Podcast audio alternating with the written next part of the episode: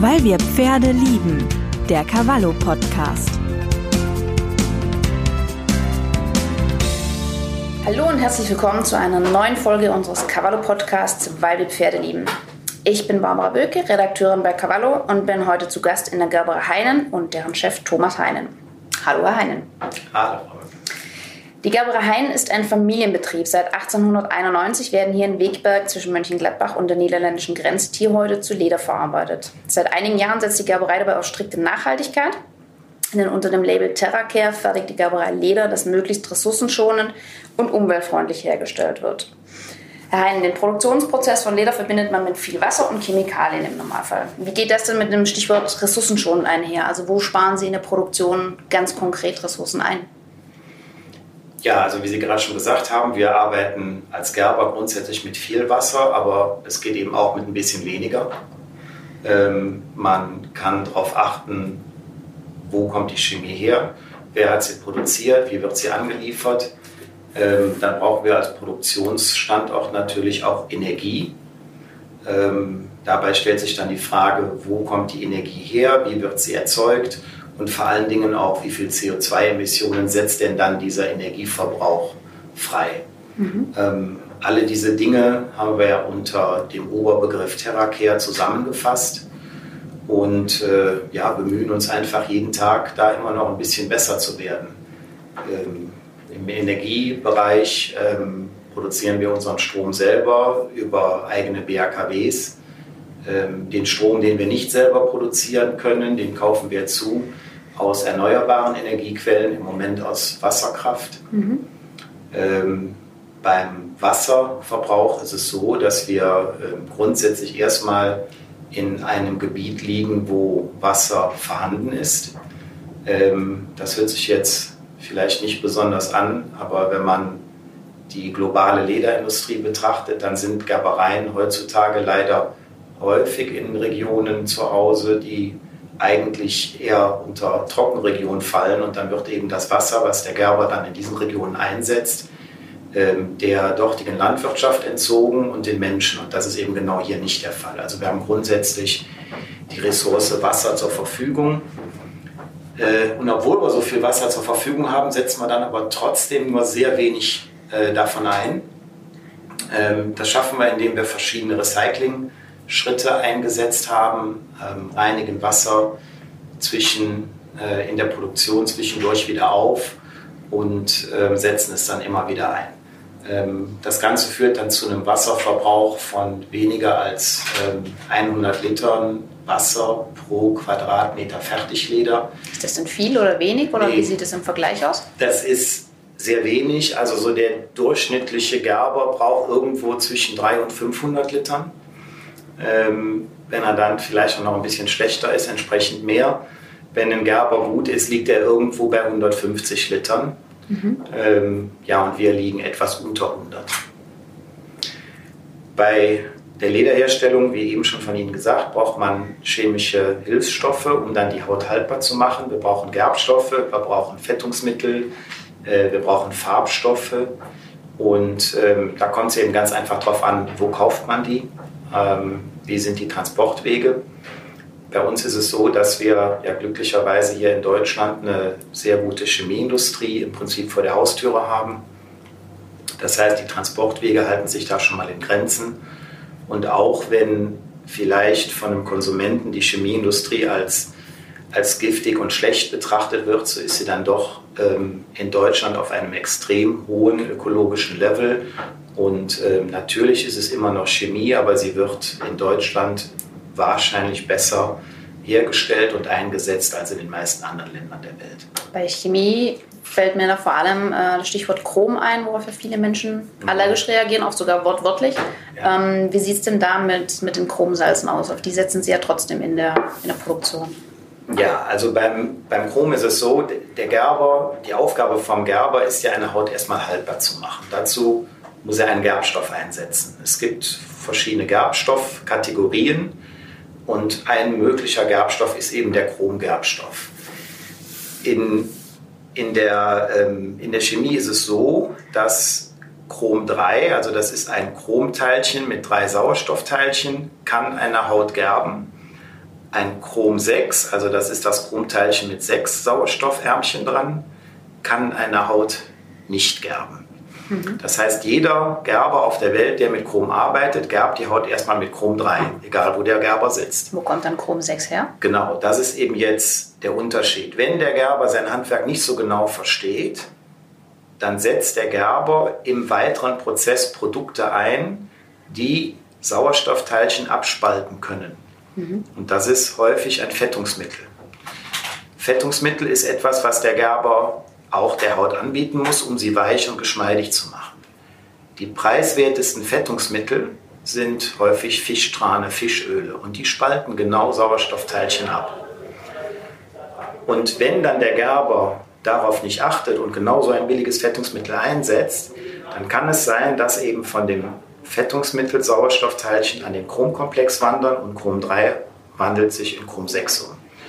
Chrom 6 kann zwar nicht gerben, hat der Gerber auch nie eingesetzt, aber es entsteht dann irgendwann im mhm. Leder. Ähm, es ist kanzerogen, es ist in Deutschland verboten und damit setzen wir auch alles daran, dass das auch nicht entstehen kann. Das heißt, wir setzen besondere Fettungsmittel ein, die eben diese Teilchen nicht abspalten und machen darüber hinaus aber noch einiges, dass selbst wenn von außen Sauerstoffteilchen irgendwie ähm, sich andocken wollten, dass das eben nicht passiert. So, jetzt noch ein ganz wichtiger Satz. Dieses Know-how der Firma Heinen ist kein Spezial-Know-how. Das ist Know-how, was es seit 20 Jahren gibt in der Lederwelt. Mhm. Der Unterschied liegt darin, dass der Gerber, der dann wirklich Chrom 6 vermeiden will, vielleicht ein paar Cent mehr ausgeben muss in, im Einkauf der, der Chemikalien und sich einfach auch ein bisschen darum kümmern muss, wie er denn arbeitet. Und dann entsteht auch kein Chrom 6 mehr. Also bei bei hochwertig produzierenden Gerbereien. Ähm, und die müssen nicht nur in Europa stehen, die gibt es auch in Asien. Ähm, da ist Chrom 6 eigentlich nicht mehr vorkommend. Ähm, aber wenn es dem Gerber egal ist, dann entsteht es. Mhm. Häufig ist es aber auch ein Preisthema. Wie sieht es denn alternativ mit, äh, mit pflanzlicher, mit vegetabiler Gerbung aus? Wäre das eine, eine freundlichere oder auch umweltfreundlichere Alternative? Also zunächst mal ist für mich ein vegetabiles Leder das Schönste, was es gibt. Es ist ähm, optisch ein Traum, es altert wunderbar, es sind ganz tolle Produkte.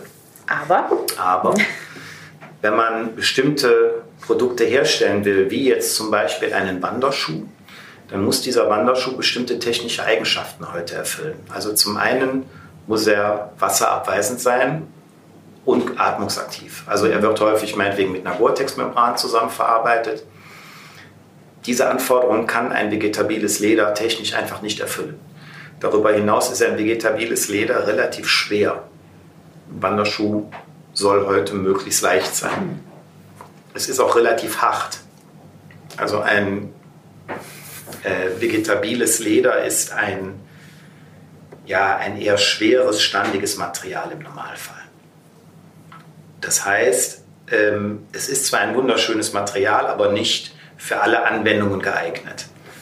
Ähm, von der ökologischen Seite betrachtet her ähm, ist es für mich überhaupt nicht ökologischer als ein Chromleder. Es ist eine andere Gerbart. Ein vegetabiler Gerbstoff ist letztendlich ein, ein Pflanzengift, damit die Pflanze von Schadnagern nicht aufgefressen wird. Also in einer Rinde, einer Pflanze gibt es einen Stoff, der dafür sorgt, dass Bakterien diese Pflanze nicht auffressen. Und das extrahiert ist ein Gerbstoff. Dieser vegetabile Gerbstoff macht die Haut haltbar. Chemisch betrachtet ein anderer Prozess als eine mineralische Chromgerbung, aber er macht auch die Haut haltbar. Und dieser vegetabile Gerbstoff ist aber jetzt ökologisch, wenn man das in, einen, in, in eine biologische Kläranlage tut, nicht besser, weil die Aufgabe dieses Gerbstoffes ist letztendlich Bakterien zu töten, was genau entgegen dem spricht, was in einer biologischen Kläranlage abläuft. Das heißt, die Gewinnung des Gerbstoffes, vegetabilen Gerbstoffs, der Einsatz des Gerbstoffes ist jetzt auch nicht das Gelbe vom Ei. Mhm. Genauso wenig wie die Chromgerbung. Also da müssen uns, da, da, da tun der Gerber uns jetzt nicht einander weh. Vegetabil hört sich toll an. Mhm. Ein wunderbares Leder, aber wenn mir irgendeiner erzählt, es ist ökologischer, dann muss ich leider widersprechen. Das ist so nicht. Stichwort ökologisch. Ähm, sagen Sie ja, Ihr Leder ist äh, besonders ressourcenschonend und bekommt ja auch dieses Label Terracare, auf das wir gleich nochmal eingehen. Ähm, die Häute bzw. das Rohmaterial stammt ja allesamt von Rindern. Nun sind Aufzucht und Haltung, wie wir wissen, nicht gerade umweltschonend, was äh, CO2-Werte und Wasserverbrauch und alles angeht. Warum ist es dann trotzdem Leder für Sie? Naja, also Sie haben natürlich recht. Äh, Tierhaltung heute ist äh, schwerpunktmäßig eine Massentierhaltung, was mm, nicht unbedingt dem ökologischen und nachhaltigen Gedanken entspricht. Sie ist aber leider Realität. Ich würde mir wünschen, dass der Konsument bewusster Fleisch einkauft, ähm, dann auch vielleicht ein paar Euro mehr dafür ausgibt, vielleicht nicht jeden Tag Fleisch isst, sondern nur noch jeden zweiten oder dritten Tag und dann gäbe es heute auch andere Strukturen in der Landwirtschaft. Aber diese Strukturen müssten natürlich bezahlt werden und das muss letztendlich der Konsument machen. Ähm, die, die heute, die wir, ähm, die wir bekommen in der Lederindustrie, ähm, ist ja letztendlich ein, ein Nebenprodukt aus der Fleischindustrie. Das heißt, wenn der Gerber diese heute nicht nehmen würde, müsste irgendetwas mit diesen Häuten passieren. Eine, eine Haut nicht zu nutzen, das widerstrebt mir komplett, weil letztendlich ist ein, ein Tier gestorben und so wie vor zigtausenden von Jahren der Ötzi ähm, ein Jäger war, der hat ein, ein, ein Tier erlegt, hat es dann gegessen, hat die Knochen genutzt, hat das Blut getrunken, hat dann irgendwann die Haut genutzt, um sich zu wärmen Letztendlich machen wir heute nichts anderes, nur industriell. Ähm, und wenn man jetzt sagen würde, wir lassen die Haut liegen, ähm, wäre das für mich eine gewisse Respektlosigkeit vor diesem Tier. Ich glaube, es ist sinnvoll und deswegen kann man meiner Meinung nach auch von, von Nachhaltigkeit sprechen, äh, wenn man über Leder und über, über Tierzucht spricht, dass, dass es wichtig ist, alle Komponenten in einem Tier zu nutzen, wenn es dann geschlachtet worden ist. Wie ich eingangs sagte, muss man darüber nachdenken, ähm, wie oft isst man Fleisch, wie isst man Fleisch, wie kauft man es ein. Aber wenn man es dann tut, dann muss man eben auch das ganze Tier nutzen, so wie es seit zigtausenden Jahren eben auch passiert. Und ähm, dann ist das Ganze für mich eben auch ja, eine runde Sache und ähm, auch äh, respektvoll dieser respektvolle Umgang bzw. der ressourcenschonende Umgang, ähm, der hat sich ja vor ungefähr 15 Jahren bei Ihnen in dem Label Terracare äh, niedergeschlagen. Ähm, das steht bei, für besonders nachhaltig und ressourcenschonendes Leder. Ähm, und es kam jetzt auch schon vor der aktuell vorherrschenden, sage ich mal, grünen Welle. Ähm, wie, wie war denn also die Entstehungsgeschichte? Wie sind Sie denn drauf gekommen, ähm, dieses Leder bzw. dieses Label zu entwerfen? Ja, also das Ganze geht eigentlich schon relativ lange zurück. Ähm, ich bin ja hier im Unternehmen die vierte Generation. Ähm, mein Vater musste schon in der, in der dritten Generation einiges an Umweltauflagen damals erfüllen. Das ähm, betraf verschiedene Abwasserthemen und Lagerung von Stoffen und verschiedene Dinge. Und mein Vater hat das gemacht, weil er musste und hat aber nie irgendeinem davon erzählt, also keine Kunden. Weil letztendlich in den, in den 60er, 70er, 80er Jahren ging es den, den Kunden von uns eigentlich nur um Preis. Was kostet das Leder? Kannst du mhm. liefern? In welcher Qualität? Und dann Preis. Dem Kunden zu dieser Zeit in den, in den 70er, 80er Jahren zu erklären, dass wir aber jetzt eine tolle Kläranlage haben und die Dinge ganz besonders sicher lagern, das wollten die gar nicht hören. Das war für die unwichtig. Letztendlich musste der Preis stimmen. So und irgendwann, ähm, vor 20 Jahren ungefähr, bin ich dann ins Unternehmen eingetreten und habe das also mitbekommen. Und irgendwann habe ich gesagt, das muss man eigentlich genau umdrehen. Wir müssen den Kunden genau erzählen, was wir machen, damit die auch begreifen, dass die hier bei einem teuren Gerber einkaufen, aber auch damit wir erklären, wieso wir denn teurer sind. Und es liegt eigentlich in deren Aufgabe, das auch wieder dem Konsumenten zu vermitteln. Vor 15 Jahren war das sehr mühsam. Ähm, wir hatten aber ein paar Kunden, die haben sehr gerne zugehört und haben dann auch gesagt, pass mal auf, du musst das ein bisschen aufbereiten, du musst das für uns verständlicher machen, du musst das so machen, dass auch ein Konsument begreift, was wir da kaufen. Und da ist dann Terracare daraus entstanden. Und unter Terracare fassen wir dann eben alle unsere Anstrengungen zusammen, die wir dann eben haben, äh, unternommen haben, um eben so ein, ein möglichst ökologisches Leder sozialverträglich zu produzieren. Wir haben das aufgegliedert in, in verschiedene Bereiche, so wie wir gerade schon gesprochen haben. Es geht um Tierwohl, es geht um, um Tierschlachtung, es geht um Wasserverbrauch, es geht um, um äh, Chemikalieneinsatz, CO2-Emissionen, ähm, aber nicht zuletzt auch um eine soziale Verantwortung hier in einem Familienunternehmen. Und all das äh, fassen wir eben unter TerraCare zusammen. Seit fünf, sechs Jahren kam dann so langsam Fahrt in die Geschichte und ähm, die meisten unserer Kunden äh, haben es dann angefangen zu honorieren und zum Teil zu vermarkten, haben auch ihre Schuhe ausgezeichnet mit einem Hangtag an den Schuhen, dass es eben Terracare-Leder ist.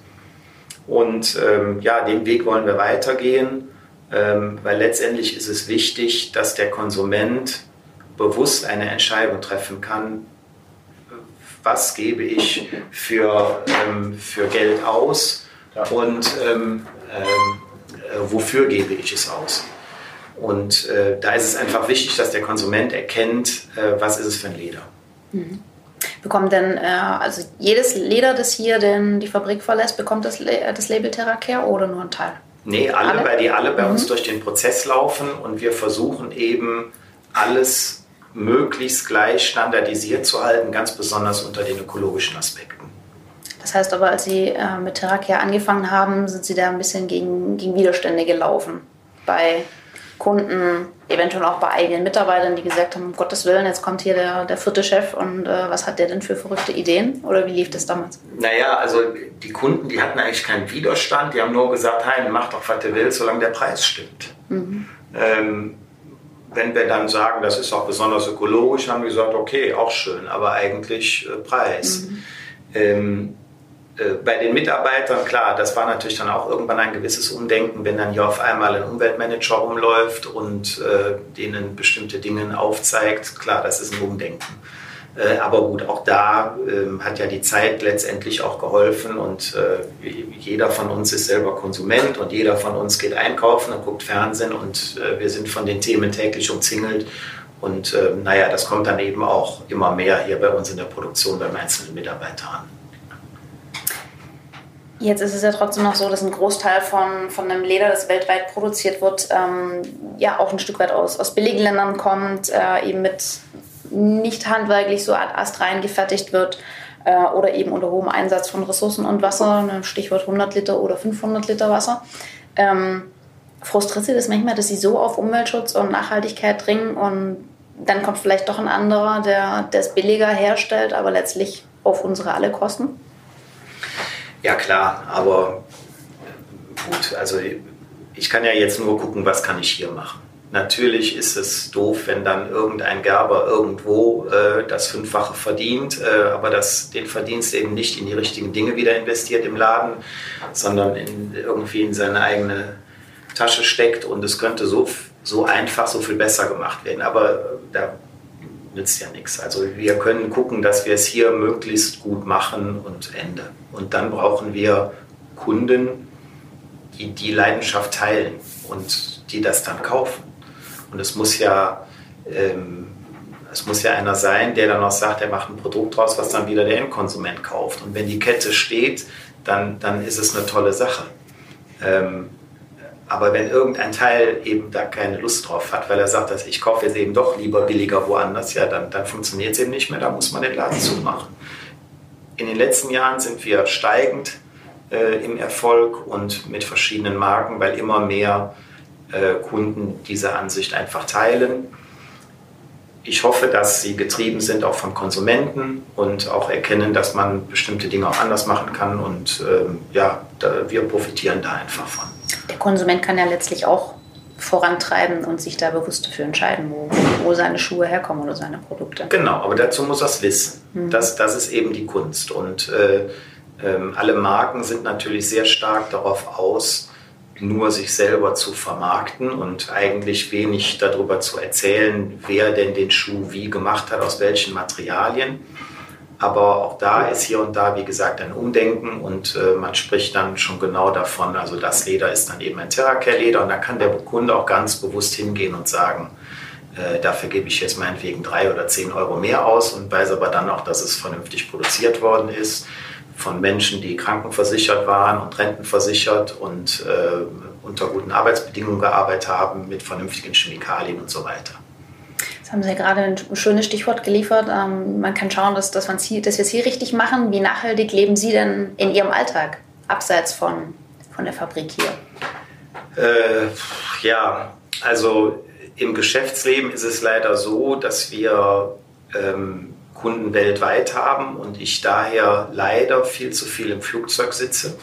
Ähm, das ist natürlich, ich sag mal, die größte Umweltsünde. Ähm, Im Privatleben lebe ich sehr ländlich, ähm, eher, eher ruhig, ähm, vielleicht als Gerber ungewöhnlich. Ich esse auch kein Fleisch. Ähm, und äh, ich bin jetzt nicht der, der Öko per se, ähm, aber ich achte schon bewusst drauf, was, was wir zu Hause veranstalten. Also ähm, ich bin da sicherlich kein Radikaler, aber sicherlich ein, ein äh, denkender Mensch, der das bewusst macht. Jetzt weiß ich, Sie haben natürlich berufsbedingt ein Faible für Leder. Ich habe schon gesehen, hm. Sie haben Lederschuhe heute an. Natürlich, klar. Natürlich. Ähm, ich oute mich, ich nicht. Ähm, Sie haben im Büro einen Ledersessel stehen. Gibt es irgendwo ein Produkt, wo Sie sagen, da ist Leder gut, aber da gibt es noch bessere Alternativen, die nicht aus Leder bestehen? Oder da setzen Sie im Alltag nicht auf Leder? Äh, also wenn ich, wenn ich in die Berge fahre und wandern gehe, dann mag ich Funktionskleidung. Ähm, das ist natürlich auch wieder ein schwieriges Thema ökologisch. Ähm, aber ja, irgendwann, wenn es dann länger regnet, dann dann gibt Leder den Geist auf. Also man braucht eine Funktionsjacke und irgendwann braucht man in einem Schuh auch äh, eine Gore-Tex-Membran. Ähm, dann funktioniert Leder einfach nicht mehr. Ja? Also an den, an den riesen technischen Anforderungen, die man dann irgendwie hat, wenn man, wenn man wandern geht oder so etwas, da, ja, da hört irgendwann dann das Leder auf. Wunderbar. Dann vielen Dank, Herr Hein, für dieses interessante Gespräch und mir für die Schlussmoderation. Danke Ihnen. Bedanke ich mich für dieses interessante Gespräch. Und wenn euch unser Podcast gefällt und ihr keine Episode verpassen wollt, dann abonniert uns doch gerne gleich hier als Podcast oder auch unser Newsletter auf cavallo.de. Und natürlich findet ihr uns auch gedruckt am Kiosk oder noch besser als Abo in eurem Briefkasten. Viel Spaß damit und bis bald! Weil wir Pferde lieben. Der Cavallo Podcast.